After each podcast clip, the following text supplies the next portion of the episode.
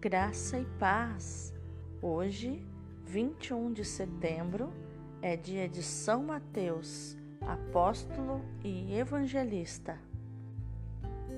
Abre aspas. Depois disso, Jesus saiu e viu um publicano sentado na coletoria de impostos. Disse-lhe: Segue-me. Deixando tudo, levantou-se e seguiu-o. Fecha aspas. Isso está em Lucas, capítulo 5, versículo 27. A igreja celebra hoje, de forma especial, a vida de São Mateus apóstolo e evangelista, cujo nome, antes da conversão, era Levi. Morava e trabalhava como coletor de impostos em Cafarnaum, na Palestina quando ouviu a palavra de Jesus, segue-me, deixou tudo imediatamente, pondo de lado a vida ligada ao dinheiro e ao poder para um serviço de perfeita pobreza, a proclamação da mensagem cristã. Mateus era um rico coletor de impostos e respondeu ao chamado do Mestre com entusiasmo.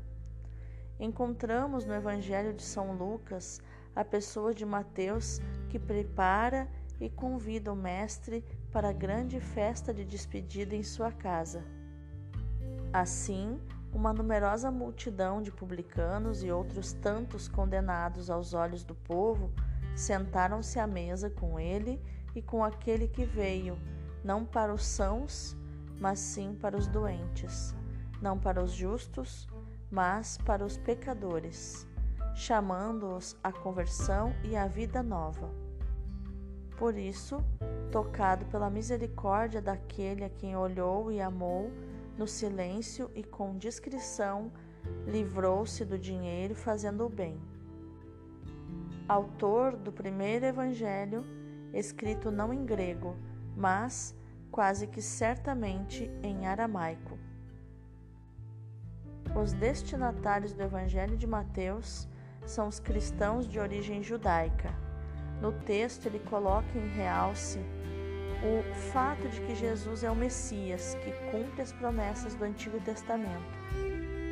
É no Evangelho de Mateus que contemplamos mais amplamente trechos referentes ao uso do dinheiro, tais como: Não ajunteis para vós tesouros na terra, onde a traça e o caruncho os destroem, e ainda não podeis servir a Deus e ao dinheiro.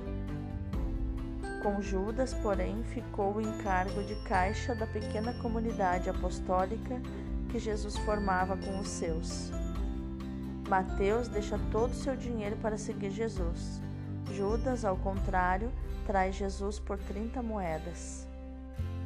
Esse apóstolo a quem festejamos hoje com toda a igreja, cujo significado do nome é dom de Deus, ficou conhecido no cristianismo nem tanto pela sua obra missionária no Oriente, mas sim pelo Evangelho que, guiado pelo carisma extraordinário da inspiração, podia escrever entre 80 a 90 na Síria e Palestina grande parte da vida e ensinamentos de Jesus.